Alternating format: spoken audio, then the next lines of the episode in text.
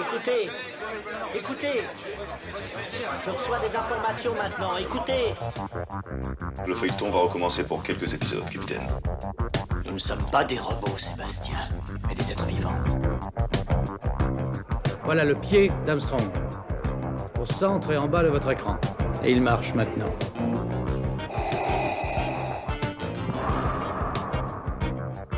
On peut dire aujourd'hui que la science-fiction est bel et bien partout.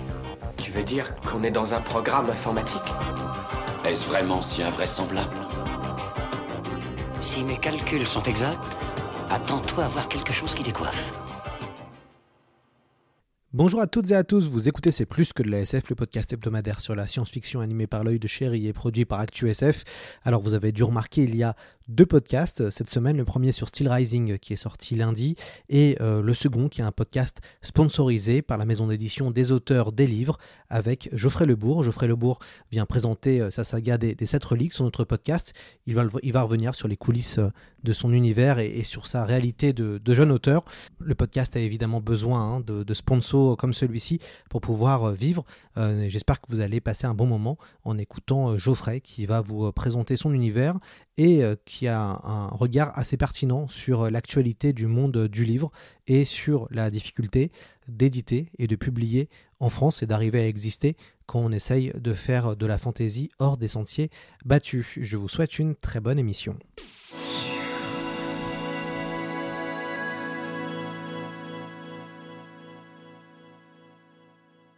Et bah c'est parti, j'ai le plaisir d'être avec Geoffrey Lebourg. Geoffrey, bonjour à vous et bienvenue dans C'est plus que de la SF. Bonjour. Alors Geoffrey, est-ce que vous pouvez nous présenter les sept reliques? Les sept reliques, il s'agit donc de ma nouvelle série euh, qui va se dérouler dans un monde médiéval fantastique nommé l'Alchimia. Ce monde, euh, donc avec son histoire et sa géographie complexe, euh, après une longue période de paix, va se retrouver confronté au retour d'un prince démon, Anthropia, qui depuis 3000 ans était enfermé. Il est donc euh, plutôt motivé à venir prendre sa revanche, et on sait que ça va arriver prochainement. Il va avoir l'opportunité de, se libérer, sa prison va céder. Sauf que déjà on ne sait pas exactement quand, ce qui va être une contrainte pour les personnages dont il ne faut pas manquer de se plaindre. Et surtout, euh, le seul moyen d'empêcher de, ce retour, euh, le retour d'Anthropia, c'est euh, de réunir les sept reliques divines qui sont dispersées autour du monde. C'est une mission que l'on va confier à la jeune Cordélia, qui est une orpheline de 16 ans, une petite citadine sans grande histoire, surtout sans aucune capacité héroïque, sans aucune formation dans, dans, dans cet art-là. Elle n'a pas de pouvoir magique, elle ne sait pas manier une épée. Seulement voilà, c'est à elle de, le faire. Un ange vient un jour lui dire, voilà, c'est toi ou personne d'autre, sachant que si c'est personne, Anthropia va être libre de revenir avec ses armées démoniaques, qui va conquérir le monde, massacrer 90% de la population, dont Cordélia la première pour éviter qu'elle se mette en travers de, son plan de fait, la pauvre jeune fille va être un petit peu obligée de partir dans, cette quête qu'elle ne veut absolument pas au début. Mais voilà, euh, la survie du monde et la sienne sont en jeu. Alors, euh, ce qui est intéressant quand vous présentez, déjà, on peut reconnaître quelque chose, le mythe de Campbell, de Joseph Campbell, euh, donc le fameux mythe narratif du héros qui va partir de son village pour aller vivre des, vivre des aventures, mythe qui est utilisé, euh, en tout cas mythe littéraire, et puis euh, qui est utilisé à Hollywood avec Star Wars, avec Le Seigneur des Anneaux. Euh, vous, connaissiez, vous, avant Joseph Campbell? Mais euh, oui, en effet, c'est un scénario qui, comme ça, va être un petit peu classique, et c'est volontaire, puisque bon, je n'en suis pas à ma première série. Et euh, disons que là, j'ai voulu faire quelque chose qui soit vraiment très abordable pour tout le monde, même les gens qui ne sont pas forcément grands lecteurs de, de fantasy fantastique, avec donc un, scénario euh, relativement euh, basique, quelques clins d'œil aussi à tout l'univers du, jeu de rôle, euh, à la fois en jeu de plateau et en jeu vidéo. je pense à des choses comme Legend of Zelda. Et puis sur cette base très commune, très convenue, j'ai pris plaisir à justement déconstruire les stéréotypes et les attentes qu'on pourrait avoir pour donner un récit qui est plus original, plus dynamique aussi. Donc avec notamment euh, cette héroïne d'une part, c'est malheureusement encore trop souvent des, hommes qui, euh, qui sont au cœur de ce genre de, quête, euh, quête épique.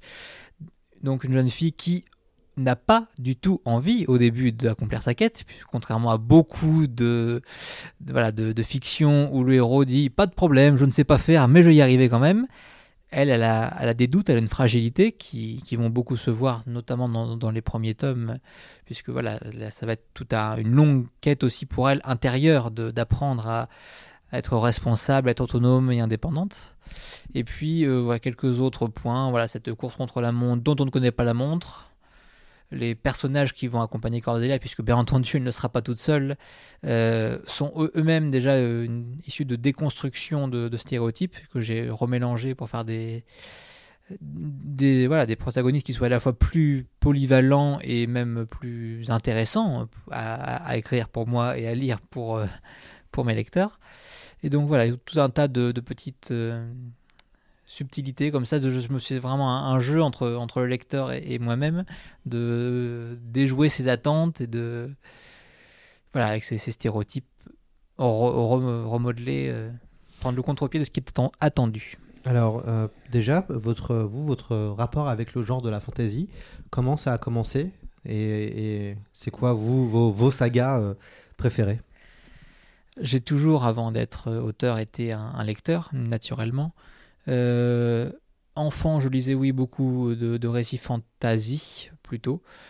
Et le, fantastique, je m'y suis mis en arrivant vers l'âge adulte, mes goûts ont naturellement évolué, et ça se ressent aussi dans, dans ce que j'écris, puisque ce que j'écris aujourd'hui, ça s'apparente quand même beaucoup plus à du fantastique qu'à des Harry Potter ou autres, euh, autres séries euh, très très fantasy. Euh, voilà, malgré euh, le fait que nous soyons sur un, monde fictif, mais euh, en soi, la magie, il y, a une- part seulement périphérique dans, dans l'histoire, elle n'est pas au cœur. on est voilà quelque chose sur une, vraiment une aventure médiévale, épique. Qu'est-ce que je pourrais citer comme séries qui m'ont influencé? Alors du coup, là, ce sont des séries que j'ai découvert plutôt récemment, puisque je vais parler des séries euh, qui sont plutôt en fantastique ou en, en, médiéval. Euh, je peux donc citer Les Sept Royaumes de Cinda William Chima, pour ce qui est l'aspect fantasy politique, que je n'ai pas encore vraiment développé dans les Sept Reliques, mais euh, qui c'est en projet, dirons-nous. Alors là, c'est une source antique, mais Codex Alera aussi. Euh, Butler, je crois qu'il s'appelait. Ce genre de choses. En français, naturellement, Pierre Bottero. La, euh, quête des Willan, les mondes des Willan et euh, Elana. Le pack des marchands. Euh, puis voilà, ce sont quelques, grands titres comme ça.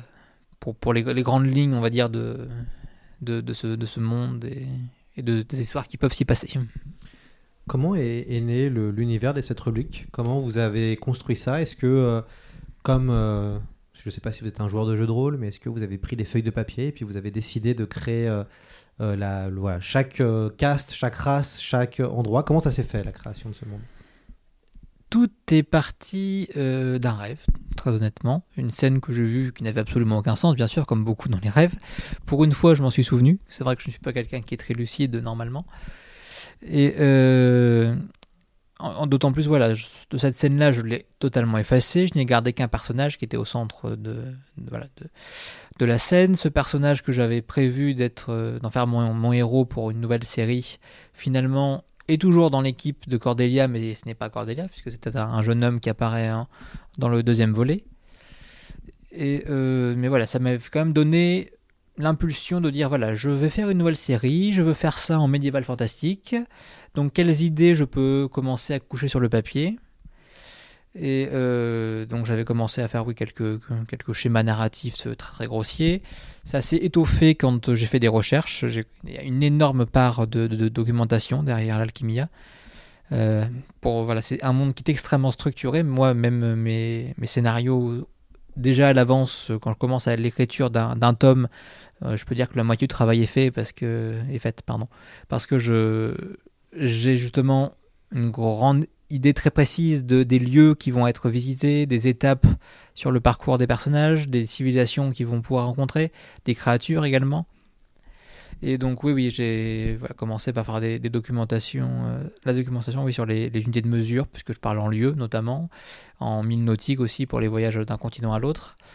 Et euh, par la suite, donc j'ai étoffé avec euh, d'abord les cartes euh, que j'avais fait en, schéma moi, par ordinateur, que j'ai ensuite remis au propre à la main sur une feuille, là, une grande feuille A3 et qui finalement sont disponibles pour les lecteurs repris en, numérique par un, très bon logiciel, ce qui permet d'avoir des cartes de, belle qualité au, début du roman et de, les aider aussi à se situer un peu.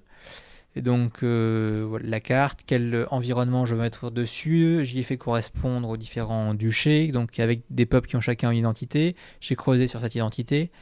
Euh, nous sommes sur euh, là pour le donc le, nouveau tome La bouche de l'enfer, une grande majorité d'inspiration orientale, puisque c'est une savane avec une civilisation un peu maghrébine, ottomane. Et puis petit à petit, tout, tout ça c'est un peu développé. Euh, j'ai quelques, je, sais où je vais déjà. Euh, sur, ma série entière, j'ai des grands, axes à suivre. Après, pour chaque tome, plus le tome est encore euh, loin dans l'histoire et moins il est précis naturellement. Mais voilà, j'affine petit à petit ces, quelques notes que je, me fais avec aussi tout, un tas de, notions sur la faune, sur le paysage, la géologie. Ce j'ai des études scientifiques, donc je, me, sers aussi de ça pour, construire mon univers. Et euh, voilà, c'est un travail qui a été très progressif, puisque j'ai commencé mes premières recherches en 2017, euh, pour sortir le, premier roman fin 2020. Donc euh, il m'a fallu du temps pour, structurer tout ça, mais maintenant que j'ai mon, cadre, j'ai beaucoup plus de facilité à remplir maintenant l'histoire. Vous êtes euh, publié par euh, la maison d'édition euh, des, auteurs, des auteurs des livres. je crois que vous êtes passé aussi par une, séquence d'auto-édition. Vous avez commencé un peu comme ça.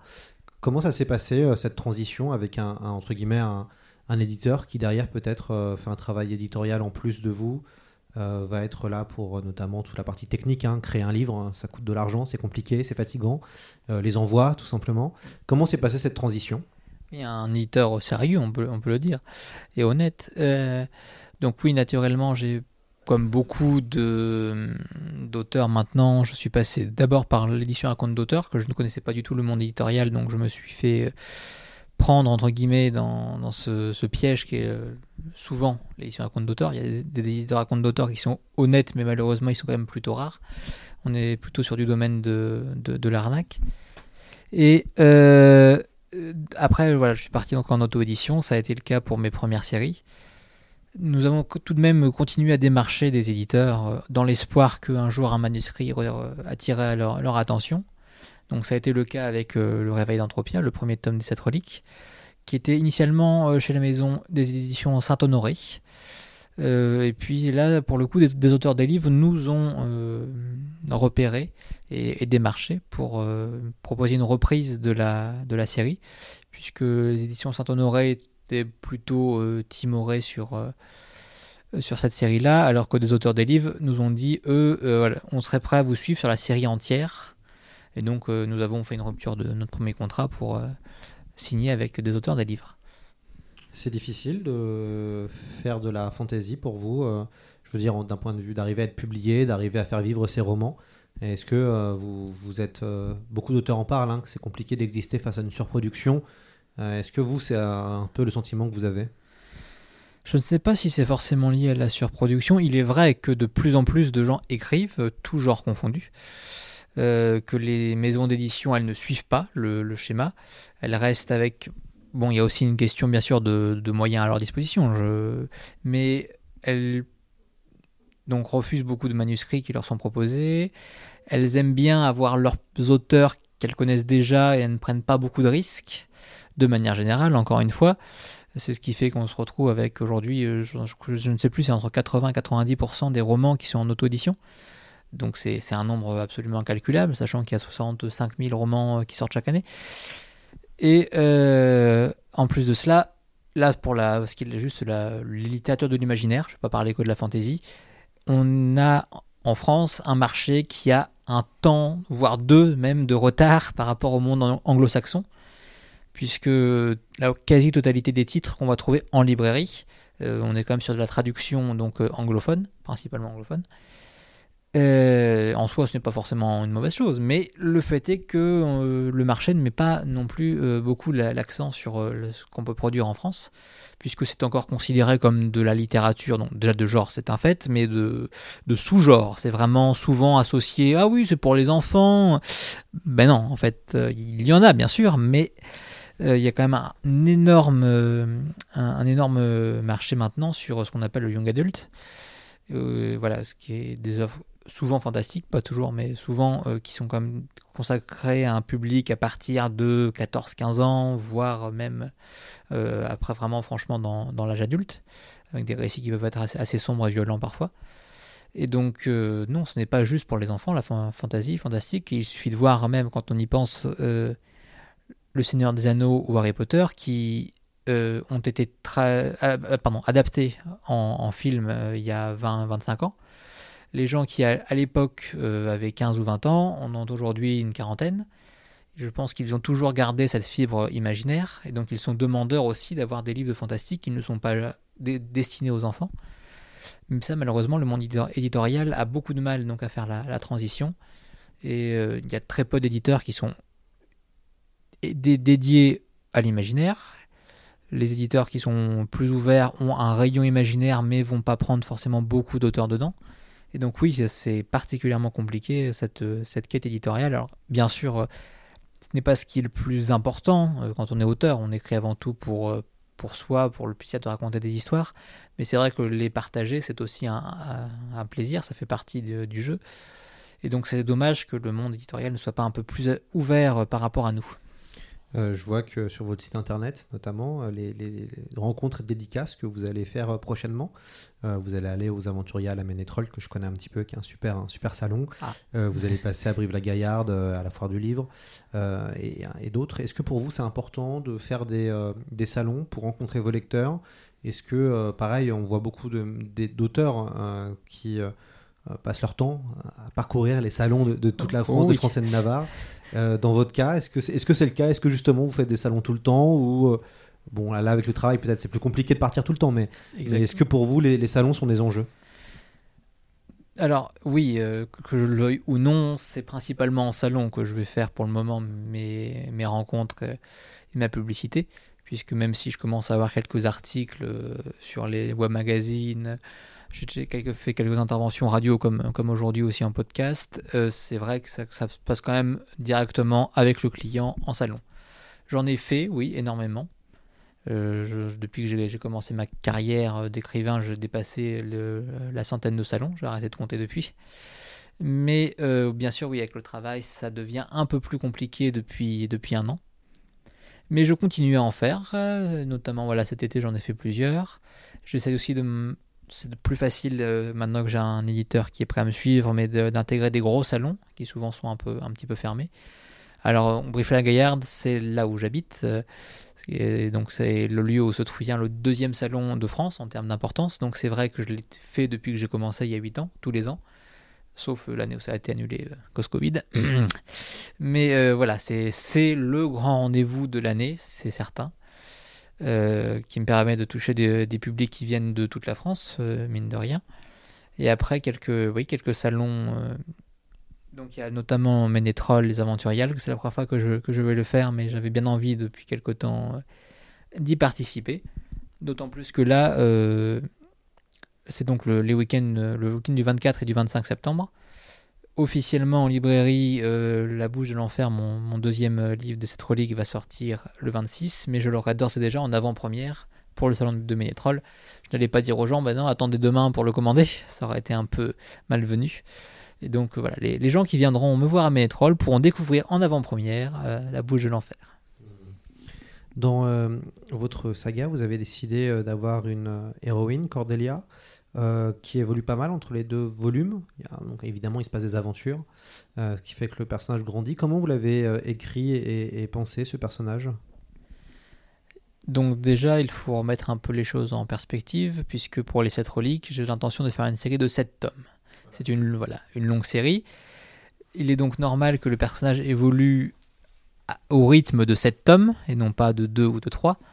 Ce qui fait que, bien sûr, elle va connaître une très grande évolution entre le premier et le dernier. mais ça va se faire de manière progressive. Certains lecteurs toujours s'étonnent de voir qu'elle n'est pas à la fin du premier tome une personne forte et affirmée. Mais si je faisais ça, je n'aurais vraiment plus rien à dire pour les six autres euh, volumes. Donc non. Euh, Cordelia est très passive dans le premier tome, je peux le dire. Elle a un électrochoc euh, durant ce deuxième, deuxième épisode qui va vraiment lui faire prendre conscience qu'elle doit arrêter d'être une victime et qu'elle doit devenir forte.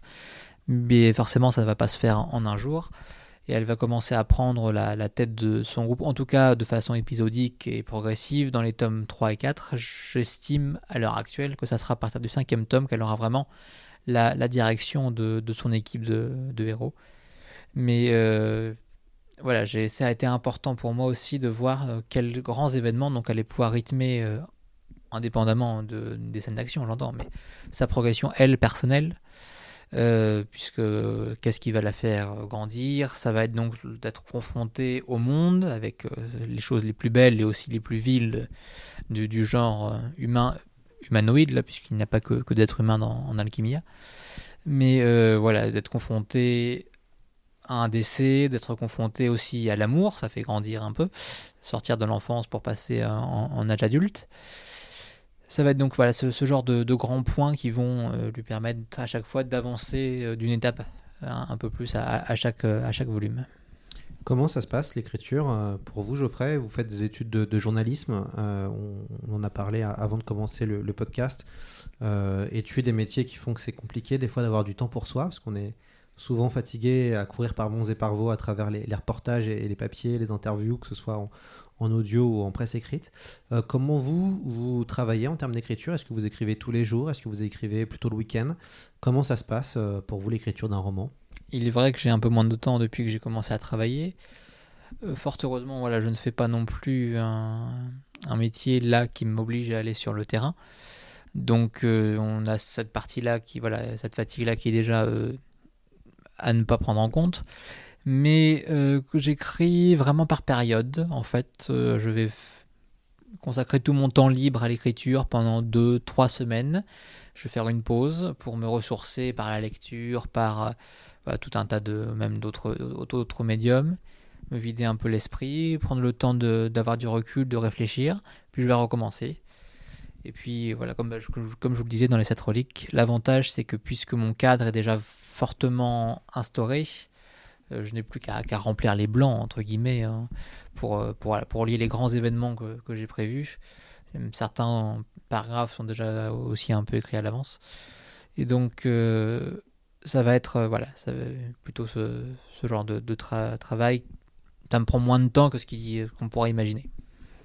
Dans votre univers, hein, ce qui est intéressant, c'est qu'il y a un véritable bestiaire que vous avez inventé, avec aussi un panthéon, avec des dieux, avec euh, comment ça s'est euh, comment ça s'est passé vous cette création d'univers? Est-ce que pour vous euh, il a fallu piocher piocher dans des choses que vous avez déjà fait avant? Comment ça s'est comment est né tout ce tout ce monde? Je suis depuis de nombreuses années absolument passionné par les civilisations antiques de manière générale, et particulièrement sur le volet des croyances, donc à la fois en divinité et en créatures fabuleuses. Donc euh, les divinités euh, qui, entre guillemets, existent, en tout cas qui sont présentes dans les, les folklores de notre monde, je les ai mises à l'honneur sur une précédente série, les chroniques du Nouveau Monde. Et euh, là donc j'ai inventé, en m'inspirant, en croisant quelques, quelques schémas typiques que j'avais pu donc voir durant mes recherches, un panthéon en, alchimia qui est quand même assez peu présent. je, je, mentionne différentes divinités au moins une fois, bien sûr, dans toute la série, mais en, on ne va pas les rencontrer directement. Ils ne vont pas agir de manière euh, franche et directe. Par contre, pour ce qui est du bestiaire, je n'invente quasiment rien. Puisque, là encore, j'ai, au fil de mes années de, recherche, découvert des centaines, sûrement même plus que plusieurs milliers de créatures fabuleuses qui sont présentes donc dans les mythes de tous les continents euh, de notre planète, euh, auprès d'au moins une quarantaine de peuples différents, euh, autochtones d'Océanie, d'Asie, d'Afrique, d'Amérique et même parfois d'Europe. Et donc ça a été à partir de là vraiment quelque chose dans toutes mes séries, même celles que j'avais faites précédemment, vraiment importance capital pour moi cette espèce de devoir de mémoire, en fait, de, faire revenir ces créatures qu'aujourd'hui on ne connaît pas, puisque très honnêtement, dans la fantasy, on se limite souvent aux dragons, aux phénix et à la licorne. Ça va rarement au-delà, tout simplement parce que les auteurs eux-mêmes ne sont pas forcément euh, grands, experts en, la matière. Mais euh, oui, il y a beaucoup de, de, créatures fabuleuses qui en fait méritent d'être euh, d'être euh, remises euh, sur le devant de la scène. Alors je ne parle pas là de la sorcière ou du dragon local, il y en a dans la plupart des endroits, même en France, le nombre incalculable qu'il peut y avoir à l'échelle d'une localité euh, de, cette créatures un peu un peu convenues comme ça. Là, je parle vraiment d'animaux fabuleux. Euh, les animaux, oui, euh, étaient plutôt mis en avant sur mes deux premières séries. Et là, donc, les Chroniques du Monde et les Satroliques, je mets davantage euh, l'accent sur les êtres humanoïdes, euh, des multiples dérivés de, de fées, de lutins, euh, de, nymphes, euh, entre autres, d'autres espèces humanoïdes, donc les selkies, les sirènes, les, les, les, yétis et apparentés, puisqu'il y, il y en a sept autour du monde, des, des grands singes poilus comme ça. Je parle pas de l'homme. Mais euh, voilà, c'est vraiment aussi quelque chose qui me tient à cœur d'aider les gens à, à, renouer en fait avec ces, ces créatures qui maintenant ont une demi-page Wikipédia et encore. Vous, euh, on, la, la, rentrée a commencé avec, euh, on va dire, une mise en avant de la fantasy comme euh, ça faisait longtemps qu'elle n'avait pas été mise en avant, no notamment oui. grâce à, au petit écran et aux plateformes de streaming, euh, House of the Dragon d'un côté et puis les Anneaux de pouvoir de l'autre. Oui. Est-ce que vous avez regardé un peu ces séries? Qu'est-ce que vous en pensez? Je n'en pense rien puisque je ne les ai pas regardés. J'avoue que l'univers de Game of Thrones n'est absolument pas familier pour moi. Je suis beaucoup plus proche du Seigneur des Anneaux. Et autant je connais très bien le Seigneur des Anneaux, autant les Anneaux de pouvoir, je n'ai pas encore regardé. Et j'attends que qu'on qu me, donne un, un avis dessus, d'autres personnes qui l'auraient regardé, puisque du peu que j'en ai vu par les trailers, je suis assez dubitatif, je l'admets. Euh, c'est sans doute de très bels effets graphiquement, euh, puisqu'aujourd'hui on a des, des techniques euh, d'imagerie qui sont extrêmement perfectionnées. Mais d'un point de vue scénaristique, j'ai peur que l'on s'écarte beaucoup trop de l'univers initial de Tolkien, alors qu'il n'était pas parfait naturellement, mais qui est quand même son univers à lui. On ne peut pas intituler quelque chose Le Seigneur des Anneaux et partir sur des, des, choses qui sont ah, pas cohérentes dans cet univers-là à ce moment-là, il faut créer un autre, un autre, univers, mais euh, ça ne peut pas s'appeler euh, du, du, Tolkien si ça n'en est pas. Oui, en même temps, ce qui est intéressant, c'est qu'on voit que la, la fantasy elle va en poupe de plus en plus. Oui, il y a, une, il y a une, explosion dans le young adulte euh, aussi. En tout cas, euh, les chiffres de vente sont présents pour le young adulte. On voit aussi que la fantasy continue à, à fonctionner. Euh, ce qui ouvre des, des, belles perspectives, en tout cas pour ceux qui écrivent euh, du genre, même si le ruissellement est toujours très compliqué. Oui, c'est ce qu'on disait un peu. euh, C'est voilà, depuis euh, au moins 10-20 ans, sûrement même un peu plus, des, très gros marchés euh, en Amérique et même au Royaume-Uni. Par contre, en France, euh, on n'est encore pas assez, pas assez développé. Et quand je vois que même la, plus grosse maison française d'édition fantasy, donc qui est Brajlon, fait 90% de traduction et ne prend que quelques auteurs, vraiment à contre-coeur d'auteurs français, je me suis dit c'est dommage. Alors d'accord, ça leur assure un chiffre de vente, mais c'est à eux de montrer l'exemple, je pense, en, en, ouvrant davantage le marché pour être ensuite, euh, ensuite imité. Ouais, ce qui est compliqué, on le sait, hein, c'est d'un point de vue systémique en, en termes de marché. Euh, J'avais fait d'ailleurs un, un, article dans une autre vie, entre plus ou moins, qui était pourquoi la fantaisie française se vend mal. Oui. Euh, et, et, et Très bonne question. Un, un, papier euh, qui disait, je pense, pas mal, pas mal de choses, mais qui est intéressant, c'est qu'en effet, c'est difficile de laisser la chance aux auteurs français. Mm. On voit que quand des maisons d'édition se, se, lancent dedans, ils arrêtent assez rapidement parce que bah, un, un lecteur aura plus tendance à aller ouvrir un livre anglo-saxon euh, livre écrit par un Français pour de la fantaisie. Ce qui... Pour une, enfin, c'est même pas une question de, nationalité. Euh, c'est vraiment tout simplement parce que les auteurs français vont avoir une trop mauvaise communication aussi. Ils ne vont pas être suffisamment connus. Et donc l'éditeur ne va pas rentrer dans ses frais. Euh, c'est malheureusement avant tout des arguments économiques, comme, comme pour beaucoup de choses. Et puis euh, après, il faut bien se dire aussi, l'avantage des traductions, c'est que le plus souvent, elles ont fait leurs preuves c'est des choses qui ont beaucoup cartonné et en fait on reçoit très peu de tout ce qui est produit à côté. quand on fait confiance à un auteur français, c'est mon cas depuis de, plus en plus depuis ces dernières années, je me suis mis à vraiment lire de la fantaisie française, que je m'embête à chercher sur les réseaux, euh, voilà, pour essayer justement aussi de, voir des, des choses. C'est un style, ça se sent très vite la différence de style entre les anglo-saxons, surtout les américains, et les français. Mais euh, le fait est qu'il y a quand même beaucoup de choses qui me déçoivent, et c'est normal, puisque là, il n'y a pas eu le filtre de la traduction, entre guillemets, qui, qui fait que seuls les plus gros succès passent, euh, passent dans les autres pays. Il y a malheureusement des gens, et ça c'est normal, qui euh, ont un roman qui est mm, pas assez travaillé, ou un univers, ou un style. Après, ça peut être aussi subjectif. Il y a à la fois des, défauts objectifs et aussi une sensibilité qui est propre à chacun.